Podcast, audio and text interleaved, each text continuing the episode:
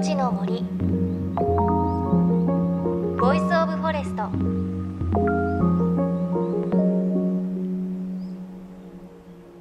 おはようございます。高橋万里恵です。さあもうすぐ仕事納めという方もいらっしゃるかと思います。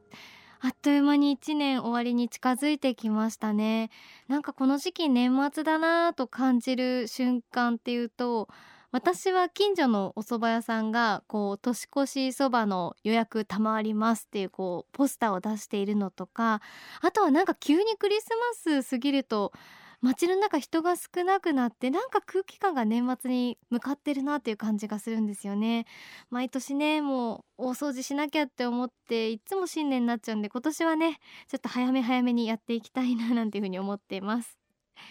さあ東京 FM をキーステーションに JFN38 局を結んでお送りします。命の森 Voice of Forest。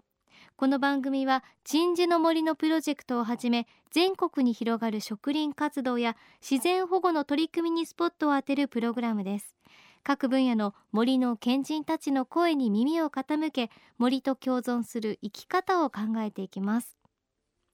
今週も先週に引き続き水中写真家中村育夫さんのインタビューをお届けします。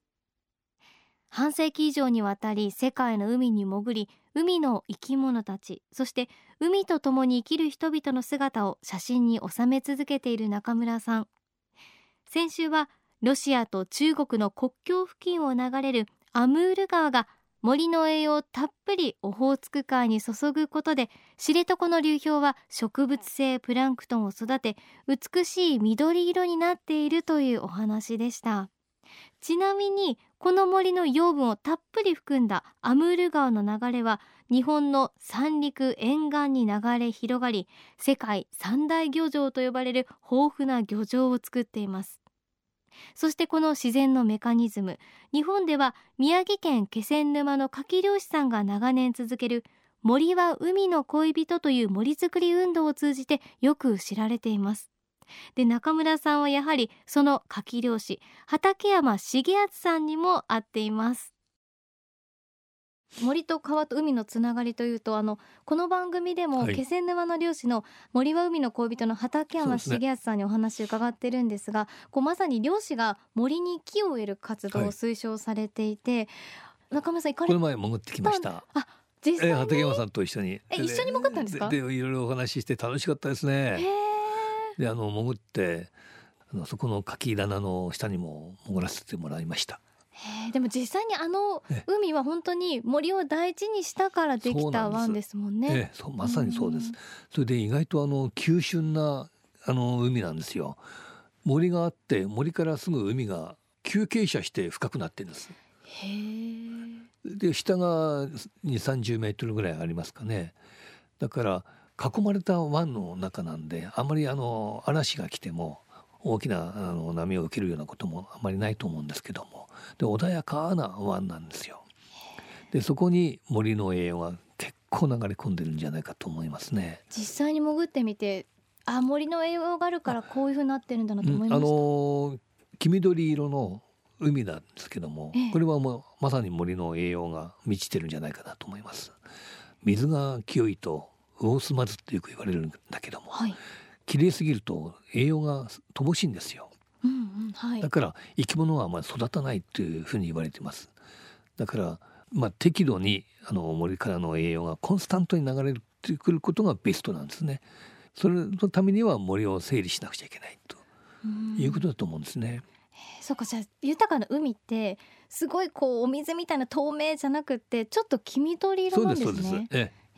それがだからあの ISRG も黄緑色でしょ、えー、そういうあの知床の海も全体に黄緑色ですよ。あなるほどで僕がかつてあの今から10、まあ、20年ほど前にあの奥尻と北海道に行った時にはもう岩が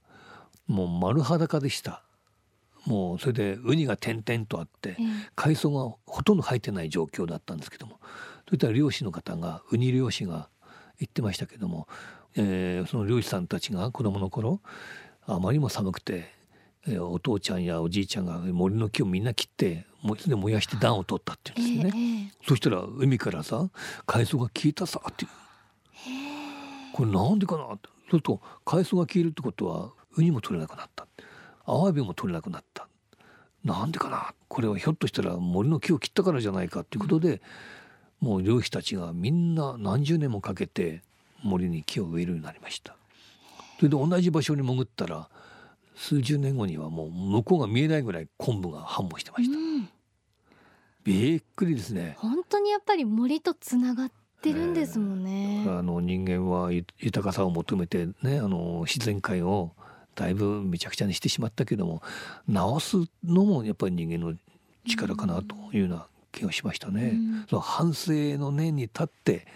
あの振り返ってみるってことがいかに大事なことなのかなと思ったんですけどね。そうですね。実際にあのモーネ湾の牡蠣召し上がりました。食べましたよ。あとお昼ちゃんとあの鍋作ってくれましたから。牡蠣鍋ですか？えー、あとそれからあの生でも食べさせてくれました。やはりね結構大きいんですよ。えー、それでもうふっくらとしてミルキーな感じでしたね。やっぱり豊かだと牡蠣も美味しいんですね。そうなんですね。あのその他生き物はどうでしたか？海の中って。あのアイナメのがちょうど産卵シーズンであの茶色っぽいアイナメが、あの婚姻色って言ってオスは卵を守る時は黄色くなるんです。その黄色いアイナメがいっぱいいましたね。それで卵もありましたし。でふっとあのあウニがあるなと思ってウニを見てたら寄っていったらいきなり産卵始まってウニも。うんウニの産卵ですか、えー、ウニも産卵始まって、振り返ったらこの人手が産卵してました。えー、ラッシュですね。それで斜め前見たらこのアワビが産卵してて びっくり仰天。アワビって今回初めて分かったんだけども産卵に僕50年潜って初めて出会ったんですよ。なかなか見られる見られないですよね。でアワビのあの殻に穴がいっぱい開いてるじゃないですか、はいはい、あの殻何のために酸素取り入れるためかなとかいろいろ思ったんだけども、ねうん、あの穴から縫製するんですね。え、それ見ててわかるんですね。穴からパーッと出てきました。びっくり仰天。そのためだったのかこの穴はと思って。ちゃんと役立ってんだと思ってびっくりしました。重敦さんのパワーすごいですね。そうですね。だから災害の後のね、うん、大災害を受けた海だったんだけどもその後きっちりとこの命がいろんな命が宿ってると、うん、それを目の当たりに見せてもらったっていうことですね。はい。さあそしてあの海の中の森といえば沖縄の西表島のマングローブの森がありますが、はいね、マングローブの森も伊藤さんは水中から写真を撮っていらっしゃいますが、はい、マングローブの森っていうのはどんな生き物いるんですか？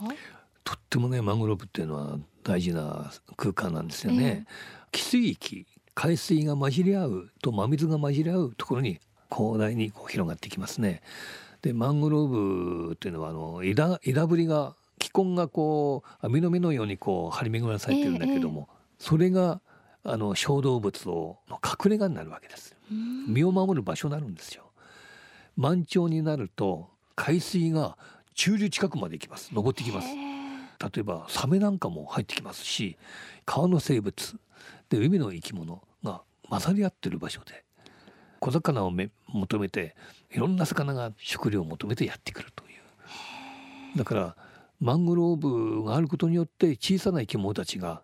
隠れる場所であるってことだからゆりかごの場所だというふうにも言われてるんですね。ああ、マングローブ命のゆりかごなんですね。すねはい。へえ、あのまさに今みたいな小魚の隠れ場所だったとか、海がこう命の始まりだったなって感じるシーンとかってありましたか？あの広い海の中なんだけども、死んでる魚っていうことはあんまり見ることがないんです。なぜかというと、恋をし魚もね交尾したり交接したりしてそれで卵を産んでそれであの家族を養いそしてその場であの死んでいくで死んでも他の魚にすぐに食べられたりして人手に食べられたりだからあの死ぬ前からもう食べられていく世界なんですよね。だからそういうのを見ると僕らが住んでいるこの同じ地球なんだけども全く別の世界っていう感じがしますね。あんなに魚がいるのに死んでる魚がいない見ることがないもう本当油断しただけであっという間に加えてしまう世界。だから僕なんか海の中にはもう全く住むことができないっていうか恐ろしくて、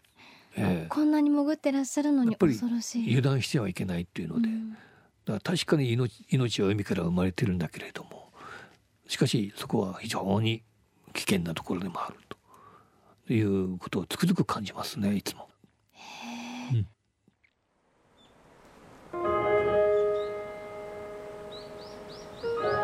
命の森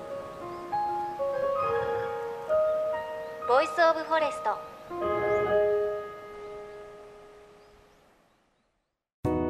JFN38 局では東日本大震災で被災した沿岸部に津波から命を守る森の防潮堤を作る鎮守の森のプロジェクトを支援する募金を受け付けています。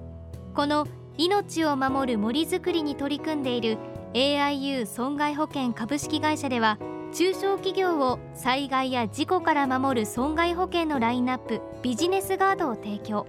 AIU では法人会納税協会会員からのビジネスガード新規契約企業1社に対しどんぐりの苗木1本を植樹する活動を行い被災地の復興全国の防災減災に取り組んでいます。詳しくは番組のブログをご覧ください。命の森 Voice of Forest。今朝は水中写真家中村一行さんのお話お届けしました。あの中村さん1年の半分ぐらいは海に潜ってるってことをおっしゃっていたのでねもう庭っていう言い方は変ですけれどあまり怖い気持ちとかないのかなと思ったらやっぱり海はすごく恐ろしいということをおっしゃってましたね。確かにこう死ぬ前から食べられるっていうね産卵をしたら食べられてしまうとかってやっぱり同じ地球だけど陸と海は全然世界が違うのかなっていう感じがしますね。であの私も気仙沼モーネの海見たことあるんですが確かにね薄い黄緑色なんですよねで牡蠣もすごく美味しかったんですが本当にこう豊かな海っていうのはこう透明な海とかではなくて黄緑色でそうするとこう栄養がたっぷりある海っていうのはなるほどなというふうに思いました。あと中村さんねびっくり仰天っていうことをおっしゃってましたがいろんな産卵見てましたね。アイナメだったりウニだったりアワビだったりということでなんかちょっと中村郁夫さんご自身が安産スポットなんじゃないかというふうに思っちゃいましたがいやあのモーネの海の下でそういうことがあるっていうのを知ったからにはねちょっといつかあったかい時がいいですかね。夏ぐらいに私も見てみたいななんていうふうに思いました。さあそして来週も中村征夫さんのお話続きをお届けします。また番組ではあなたの身近な森についてメッセージお待ちしています。メッセージは番組ウェブサイトからお寄せください。命の森 Voice of Forest。お相手は高橋万里恵でした。の森ボイスオブフォレスト。